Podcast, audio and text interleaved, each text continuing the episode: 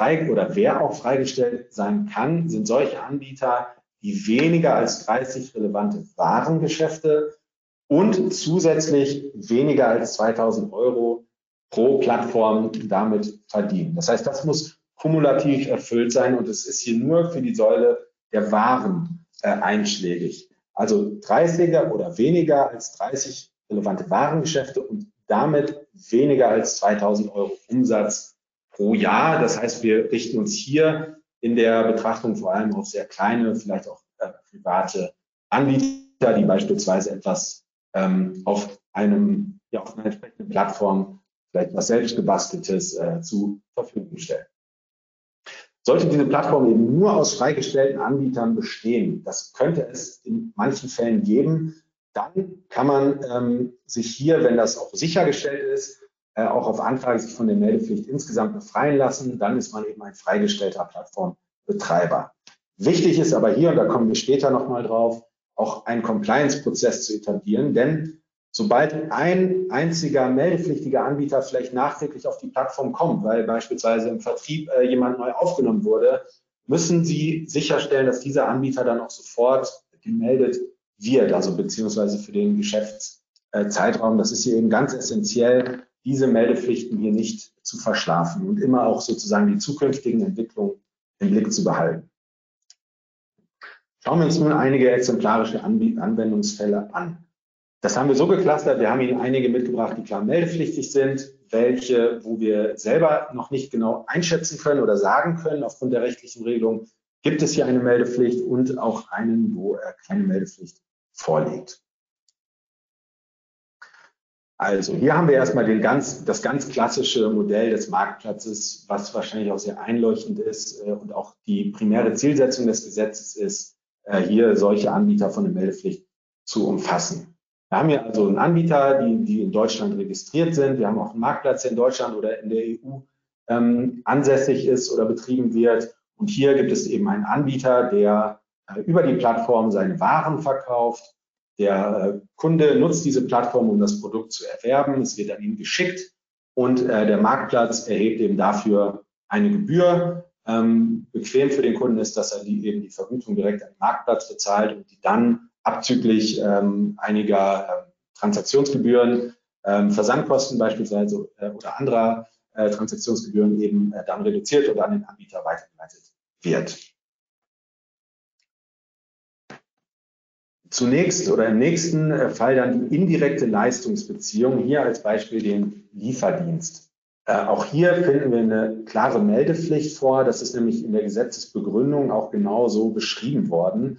Das ist nämlich der Fall, während wir zuvor in dem Marktplatzbeispiel ähm, den Fall hatten, dass ähm, der Kunde direkt vom Anbieter über die Plattform kauft, haben wir hier den Fall, dass der Kunde etwas in seinem Lieblingsrestaurant bestellt und dann für eine logische Sekunde der Plattformbetreiber vom Restaurant das Essen abkauft und dann unmittelbar weiter an den Kunden verkauft. Das heißt, eigentlich haben wir hier diesen Eigentümerwechsel nur innerhalb einer logischen Sekunde aufgrund des äh, spezifischen Geschäftsmodells hier. Auch das soll eben nicht im Sinne einer Gestaltung dann zur Umgehung dieser Meldepflicht führen, sondern auch hier ist klar geregelt worden, dass auch solche Modelle mit von der Meldepflicht umfasst sein sollen. Auch die Vermietung von Grundstücken ist hier klar meldepflichtig, selbst wenn ähm, der, der, Gastgeber und auch die, der Buchungsdienst oder die, die Plattform nicht in der EU ansässig sind, sondern hier zählt alleine die Belegenheit des Grundstücks oder der Immobilie. Solange die im Inland ist, müsste sich auch bei einer Vermittlung, stellen Sie sich einen Hedgefondsmanager aus, äh, aus New York vor, der sehr viel Geld gemacht hat und sich in Berlin äh, einige ähm, Wohnungen gekauft hat und die dann vermietet äh, über eine Plattform, die selbst auch nur in den USA ansässig ist. Auch dann müsste aufgrund dieser ähm, Vermietung in Deutschland ähm, sowohl die Plattform registriert sein, als auch diese dann äh, den Gastgeber als Anbieter melden. Sofern eben hier nicht ein qualifizierter Plattformbetreiber vorliegt, das hatte ich anfangs kurz gesagt, da muss man dazu sagen, die Liste der qualifizierten Drittstaaten, die ist noch nicht veröffentlicht. Und äh, da wird sich das Bundeszentralamt für Steuern ebenfalls noch etwas Zeit lassen. Wir warten aber auch genauso auf die Liste wie vielleicht viele jetzt auch von Ihnen äh, vor dem Bildschirm. Wo die Meldepflicht nicht ganz eindeutig ist, ist bei der sogenannten optimierten Lieferkette. Das ist ein Begriff, den haben wir uns so äh, für das Beispiel einmal ausgedacht.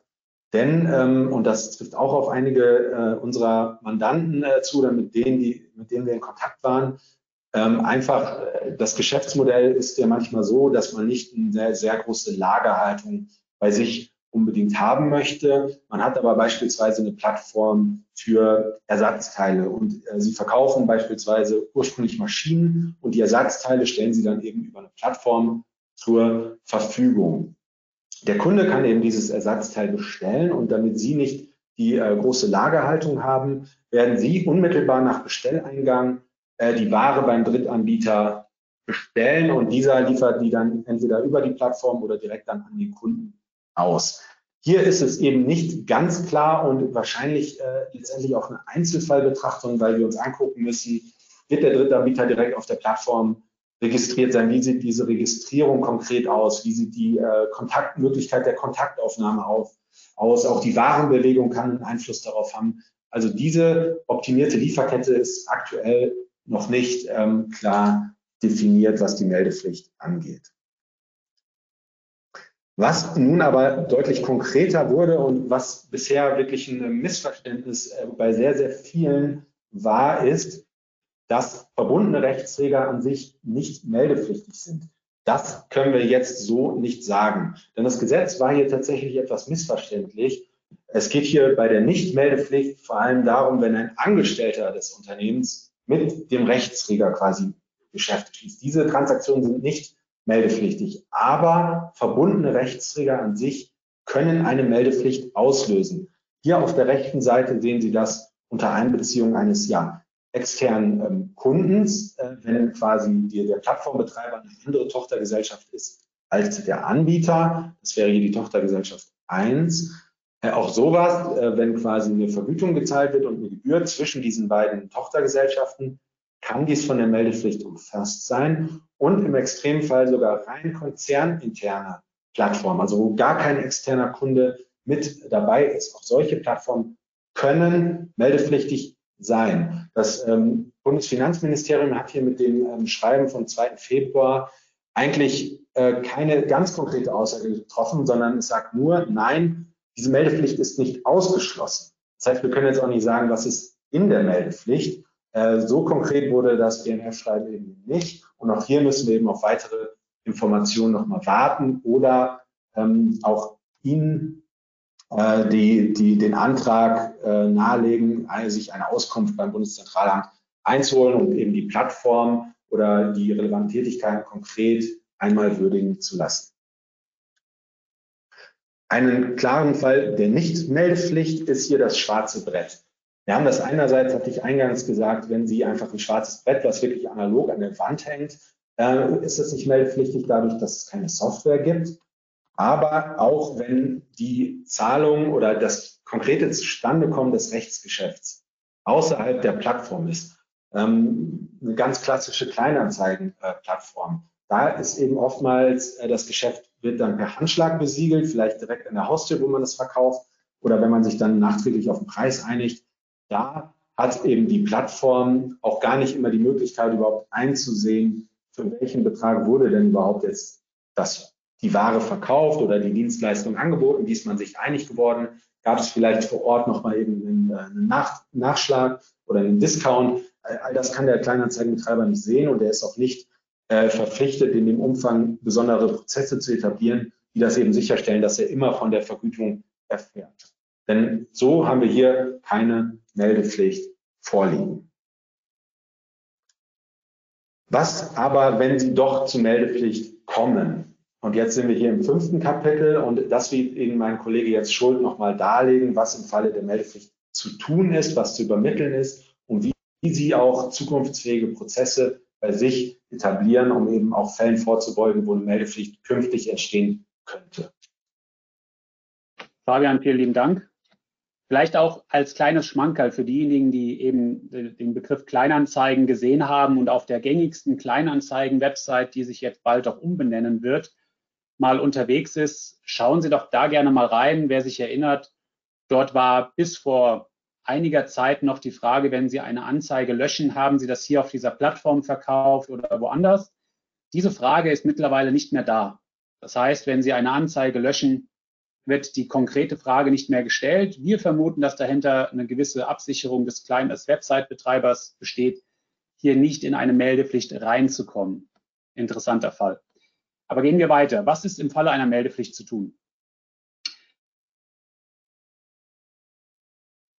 Und zwar, welche Daten muss ich melden? Äh, die Daten, die Sie melden müssen, hatte ich eingangs gesagt, bestehen aus Stammdaten und Bewegungsdaten. Wir haben personenbezogene Daten, das sind die Adressdaten, das ist auch die Kontoverbindung des Anbieters und viel wichtiger, was durchaus interessant ist, ist das Thema der Steuer-ID und die Betriebsstätte aus allen EU-Ländern. Das heißt, haben Sie einen Anbieter auf Ihrer Plattform, müssen Sie alle Steueridentifikationsmerkmale sammeln, die er auch in anderen EU-Ländern hat und auch notieren, sofern vorhanden, ob er der Anbieter dort eine Betriebsstätte hat.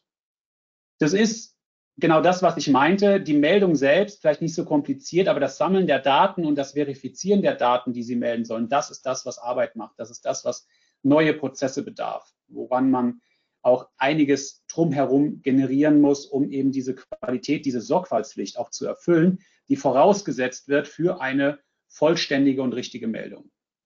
Dann haben wir sachbezogene Daten, das sind die Quartalsumsätze abzüglich Gutschriften und Stornos. Also es ist kein großes Thema. Sie müssen für jeden Anbieter auf Quartalsebene sagen, wie viel Umsatz hat er auf Ihrer Plattform gemacht, abzüglich der Gutschriften und Stornos.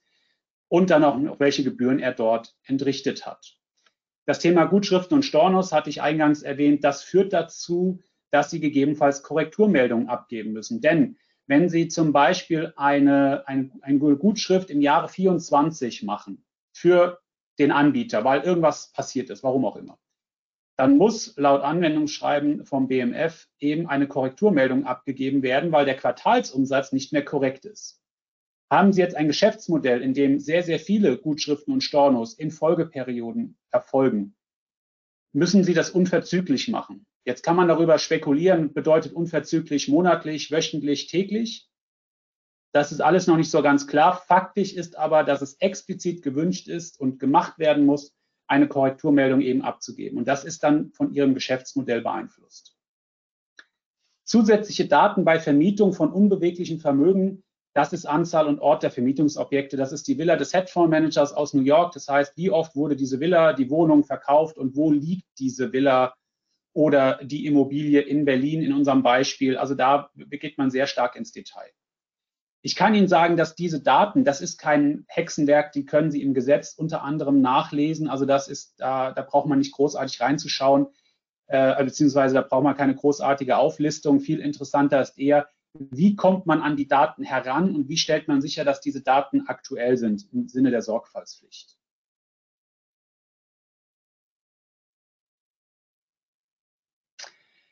Was, äh, genau, und jetzt sind wir bei der Sorgfaltspflicht. Der Dat Plattformbetreiber muss Daten prüfen. Er muss prüfen, dass der Name des Anbieters korrekt ist. Dazu muss er verfügbare, bei einer natürlichen Person, Ausweispapiere prüfen. Das müssen wir sich mal auf der Zunge zergehen lassen. Ne? Also Sie müssen äh, gucken, dass bei einer natürlichen Person auch ne, eine Identität besteht, die nicht gefälscht ist. Das heißt, Sie müssen sich die Ausweispapiere organisieren. Steuer-ID, Umsatzsteuer-ID. Die Überprüfung muss mit verfügbaren Möglichkeiten, ähm, Prüfmechanismen, die im Internet zur Verfügung stehen, zwingend durchgeführt werden, und zwar eine qualifizierte Prüfung der UST-ID. Das machen einige von Ihnen bereits im Rahmen der, ähm, der Kreditoren- und Debitorenbuchhaltung, aber das muss jetzt nachgehalten werden und auch regelmäßig erfolgen. Hierzu gibt es auch Möglichkeiten, die das Ganze ein bisschen schlanker und effizienter gestalten. Auch hier bietet KPMG eine, ein Umsatzsteuer-ID-Prüfungstool an, für eine sehr, ähm, soll ich sagen, auch eine sehr kleine Umsetzungslizenz. Also das kann ich nur empfehlen, nicht nur weil es KPMG ist, sondern weil es eben auch ganz viel Arbeit im Alltag abnimmt. Sie müssen gucken, dass die Anschriften stimmen, das sowohl für natürliche als auch äh, juristische Personen. Das kann auch sein, dass Sie das über eine IP prüfen müssen, dass, die, dass der Anbieter, der auf Ihrer Plattform auch wirklich derjenige ist, der er vorzugeben scheint. Dann gibt es noch sonstige Angaben. Auch da kann es sein, dass Sie diese eben überprüfen müssen, wenn solche Informationen vielleicht auch in anderen EU-Ländern zur Verfügung gestellt werden. Zum Beispiel sowas ähnliches wie ein Handelsregisterauszug gibt es in verschiedenen EU-Ländern auch in verschiedenen Formen und Namen. Auch die muss man nutzen, wenn diese zur Verfügung gestellt werden.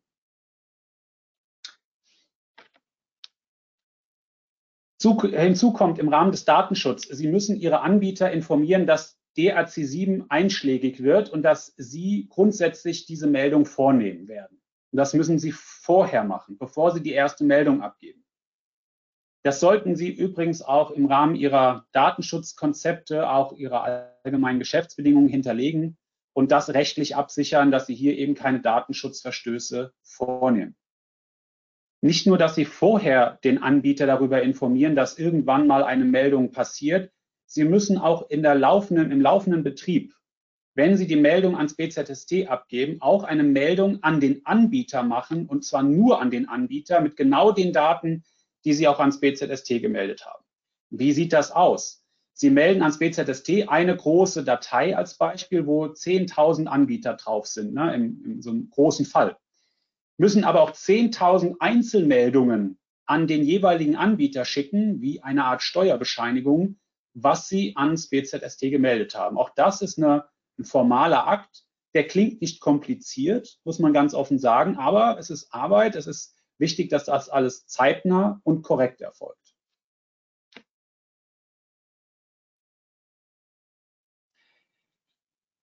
Zentrale Elemente, um die Meldepflicht nicht zu versäumen. Also einbindend in ein Text Compliance Management System sind ein paar Punkte zu, ähm, zu beachten. Da haben wir ein paar ausgewählte dabei.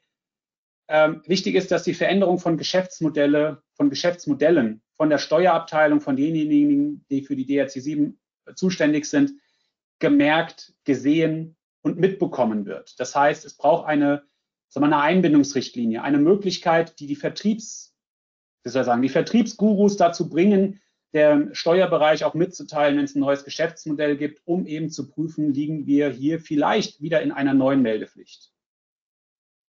Dokumentation der Entscheidung, warum Sie nicht melden. Stichwort Defense Paper, also eine generelle Verfahrensdokumentation für das Thema. Warum melden Sie? Warum melden Sie nicht? Was melden Sie? Wie halten Sie diesen Prozess up to date? Alles um diesen Bereich herum ähm, benötigt eine Verfahrensdokumentation auch, um zu dokumentieren, dass Sie Ihren Sorgfaltspflichten nachkommen. Eine, eine DRC7-Fachanweisung kann man auch eben als solche Verfahrensdokumentation ähm, bezeichnen. Ne? Das gibt es verschiedene Namen für, gibt es keinen offiziellen gesetzlichen Namen für, fasst das alles aber ungefähr zusammen. Vielleicht, und das ist im Detail jetzt noch zu prüfen, ist das Thema DRC7 aber auch eine Prophylaxe gegen die Umsatzsteuerhaftung, was ich eingangs erwähnt habe, das zusätzliche Risiko mit diesem kleinen Eisberg, der so nebendran zu sehen war. Wenn wir melden, ist denn dann nicht diese Meldung eben ein Schutz gegen diese mögliche Umsatzsteuerhaftung? Das im Detail wäre auch im Einzelfall zu prüfen und zu klären. Somit könnte das Ganze auch einen positiven Effekt haben regelmäßige Betroffenheitsanalysen. Auch hier, Sie machen das vielleicht einmal jetzt, aber wir können Ihnen nur empfehlen, das mindestens ein oder zweimal im Jahr zu machen, zu gucken, welche Geschäftsmodelle kommen dazu, welche Systeme kommen dazu, weil Plattformen sind der neue Trend. Das ist diese Plattformökonomie. Damit kann man sehr einfach neue Geschäftsmodelle aufziehen mit einem erheblichen geschäftlichen, also mit einem niedrigen geschäftlichen Risiko, weil sie ja nur Gebühren einnehmen, aber selbst kein Risiko haben. Das Risiko entsteht dann aber der Nicht-Betroffenheit oder der, dass man es nicht sieht und nicht in die Meldepflicht mit reinnimmt. Auch hier ganz klare Empfehlung, machen Sie so eine jährliche Inventur und dann sind Sie da auf der sicheren Seite. Implementierungsstrategie, wie reagieren Sie auf ein neues System, auf eine neue Plattform, wie Sie diese in die Meldung reinbekommen. Und natürlich auch ganz zuletzt frühzeitige Anpassung Stammdatenmanagements, gucken Sie, dass Sie eben diese ganzen Sorgfaltspflichten entweder Workflow getrieben, zum Beispiel mit einer Toolanwendung wie Impero, was wir für die Regelung eines Text Compliance Management System als das Werkzeug schlechthin empfehlen, dass Sie diese ganzen Prozesse, Text Compliance mit DRC7 oder auch andere Steuerarten in den Griff bekommen, regelmäßig Kontrollen durchführen, dokumentieren und sicherstellen, dass Sie eben ein wirksames Text CMS haben und nicht im Nachhinein jemand das Ganze verwerfen kann. Sowas kann man versuchen, ohne System zu lösen. Jedoch zeigt sich in der Praxis, man braucht hier etwas wirklich Funktionables. Und da ist zum Beispiel Impero oder ein vergleichbares Produkt das Tool schlechthin dafür.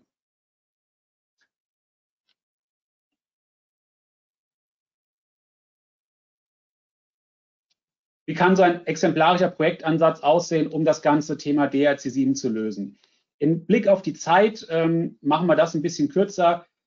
Sie können erstmal damit beginnen, ähm, Analyseworkshops durchzuführen in Form von, was ist überhaupt ein mögliches Geschäftsmodell, was sind mögliche Plattformen. Danach kommt das Implementierungskonzept. Das heißt, wenn ich weiß, was betroffen ist, wie bekomme ich die Daten aus dem System raus und wie bekomme ich sie in die Schnittstelle des BZST oder des EU-Landes, was ich oder wo ich melden möchte, hinein.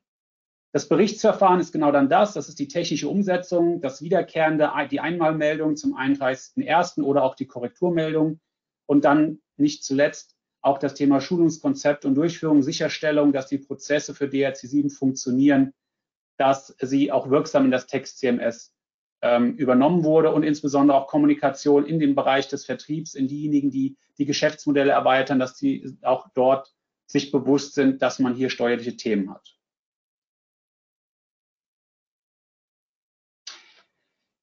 Jetzt würde ich Sie bitten, wer, ähm, wer gerade ein Handy zur Hand hat, wir bieten Ihnen online ein, sagen wir, ein kostenloses Assessment an, in dem Sie Ihre Plattform einfach mal prüfen können. Und zwar haben wir da zwei zur Verfügung, ein kurzes, was circa 15 Minuten dauert und ein etwas längeres. Sie können mit dem Handy das Ganze hier einfach abfotografieren und bekommen dann direkt den Link, um das auszuführen.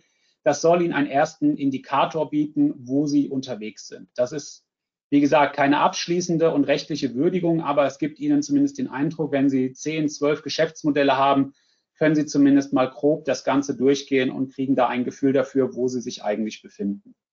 Wer jetzt kein Handy zur Hand hat, kann das sich auch ganz leicht machen. Das Einzige, was Sie sich merken müssen, ist KPMG DAC7 in Google eingeben.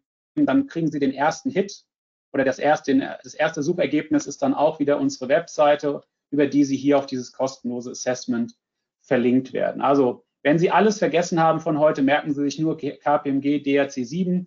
Dort finden Sie dann die Informationen hierzu und auch die Möglichkeiten, mit uns Kontakt aufzunehmen. Insofern sind wir erstmal durch. Ich möchte hier nochmal ähm, erläutern, dass äh, der, der Webcast von heute, die Themen war wirklich eine absolute Basis, eine Basisinformation, ähm, da ich parallel mitbekommen habe, welche Fragen, welche sehr, sehr spezifizierten Fragen gestellt wurden, mussten wir hier ein, wie soll ich sagen, ein, ein Format wählen, was allen zugutekommt. Sollten Sie hier mehr Details wissen, also benötigen ähm, detaillierte Informationen, die Ihnen heute im Webcast gefehlt haben, möchte ich Sie doch bitten, im Feedback-Fragebogen diese Frage nochmal zu hinterlegen. Und ähm, auch das, die Frage mit, möchten Sie eine Kontaktaufnahme nochmal zu bestätigen? Dann können wir uns bei Ihnen melden und diese Detailfragen auch gerne bilateral nochmal klären. Da ist eben, wie gesagt, ich sehe gerade die Fragen, wie sie hier im Chat langsam auflaufen, wirklich sehr, sehr detailliert sind und wir gar nicht mehr die Zeit haben, alle zu beantworten. Daher würde ich jetzt auch ohne große Vorrede noch ein, zwei Fragen rausgreifen, bevor wir Ihnen noch die Zeit geben, den Feedback-Fragebogen auszufüllen und dann auch in, den, in die verdehnte Mittagspause zu gehen, das Mittagessen zu genießen. Und ansonsten, ach so ganz wichtig, für diejenigen, die den, die Frage in den Chat gestellt haben, ähm, Sie müssten diese Frage bitte nochmal in den Feedback-Fragebogen ergänzen. Das hat reine datenschutzrechtliche Gründe. Wir können und wir dürfen nicht einfach die Fragen aus dem Chat nehmen und sie dann nochmal kontaktieren. Dafür brauchen wir explizites Einverständnis. Das klingt alles jetzt sehr hoch, ne, äh, äh sehr hoch gesprochen. Es ist aber leider einfach so, dass wir das nicht einfach können. Daher nochmal die Bitte an Sie. Haben Sie hier eine Frage gestellt, die wir gleich nicht beantworten? Äh, Konten, dann stellen Sie die vielleicht per Copy-Paste nochmal in den Fragebogen rein. Dann können wir Sie da definitiv nochmal separat kontaktieren. Insofern greife ich mir jetzt auch die erste Frage raus. Wir machen das jetzt wirklich im Staccato, damit wir mit den Fragen auch erreichen können, ähm, damit einige von Ihnen auch diese noch beantwortet bekommen. Frage 1. Ähm, guten Tag. Was ist bei den Ausnahmen mit börsennotierten Anbietern gemeint? Äh, was ist damit gemeint? Und zwar sogenannte freigestellte Anbieter, wenn diese börsennotiert sind. Bedeutet, haben Sie eine Plattform wie zum Beispiel Expedia. Ich greife jetzt einfach mal was raus, eine Reiseplattform. Und auf dieser Reiseplattform ist zum Beispiel die Hilton Hotelkette vertreten. Dann haben wir hier sogar fast zwei freigestellte Anbieterkonstellationen. Einerseits, weil wir eine Hotelkette haben, aber andererseits, weil Hilton auch selbst an der Börse gelistet ist. Das heißt, wenn der Anbieter börsennotiert ist, muss dieser An Anbieter nicht gemeldet werden, beziehungsweise darf nicht gemeldet werden. Das heißt nicht, dass der Plattformbetreiber selbst börsennotiert sein muss, sondern der Anbieter muss börsennotiert sein, damit dieser freigestellt ist. Und denken Sie bitte dran, ähm, weil hier eben die Frage auch kam, was ist denn, wenn Sie falsch oder unvollständig melden? Die, die Ansage oder die, Aus die Ansage, nennen wir es nochmal die Ansage vom BZST ist sehr eindeutig. Melden Sie zu wenig, melden Sie falsch, melden Sie zu viel. Dann tritt eine Ordnungswidrigkeit ein. Das heißt, Sie können nicht einfach mal mehr melden als notwendig, sondern Sie müssen immer richtig melden, ansonsten kann eine Ordnungswidrigkeit eintreten. Das ist explizit als Frage gestellt und vom BZST äh, schon beantwortet worden, dass das auch eine Sanktion nach sich ziehen kann. Das verschärft das Ganze natürlich in der Praxis enorm. Dann ähm, haben wir noch eine Frage, Fabian, was ist denn mit diesen Kleinbetragsregelungen? Wie, wie ist das zu verstehen? Ähm, die ähm, die, die äh, kumulative Grenze der beiden, ne? Auf die, genau, ja. Genau.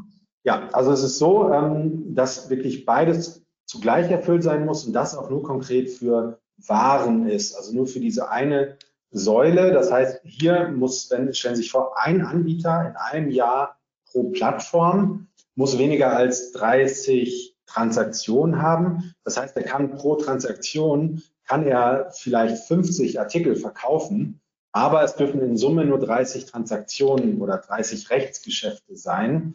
Und zusätzlich muss er damit weniger als 2000 Euro verdient haben. Ich hoffe, das äh, beantwortet die Frage. Danke dir, Fabian. Ja, leider, leider rennt uns ein bisschen die Zeit weg und ähm, daher müssen wir jetzt auch das Ganze schon äh, beenden, da wir Ihnen, wie gesagt, noch die Zeit geben wollen, den Feedback-Fragebogen auszufüllen. Und äh, wir möchten uns, ähm, das mache ich jetzt auch noch im Namen vom Herrn äh, Dr. Schmal, vielen lieben Dank, dass Sie heute dabei waren. Wir haben gesehen, die Zeit reicht eigentlich nicht aus. Wir hätten den Webcast durchaus auch zwei Stunden machen können, allein eine Stunde, um all die Fragen zu beantworten, die eben aufgetaucht sind. Das sind sehr, sehr umfangreiche, sehr, sehr ausführliche Fragen. Also vielen lieben Dank dafür. Ähm, ich kann nur abschließend sagen, das Thema ist sehr, sehr, also das Thema selbst ist eigentlich nicht kompliziert, aber die Unklarheiten, die machen es kompliziert. Und äh, falls Sie hier noch wie gesagt, mehr Informationen möchten, wie gesagt, KPMG DAC7 in Google eingeben, die Google-Suche. Und ansonsten bitte gleich im Feedback-Fragebogen äh, die Kontaktaufnahme bestätigen, Ihre Frage reinschreiben und dann melden wir uns gerne auch zeitnah bei Ihnen. Insofern erstmal vielen lieben Dank und äh, ich kann Ihnen nur empfehlen, die Reihe Tax-Free Imagine, wir machen noch weitere Webcasts, nehmen Sie daran teil, es sind immer sehr spannende neue Themen dabei. Auf Wiedersehen. Vielen Dank.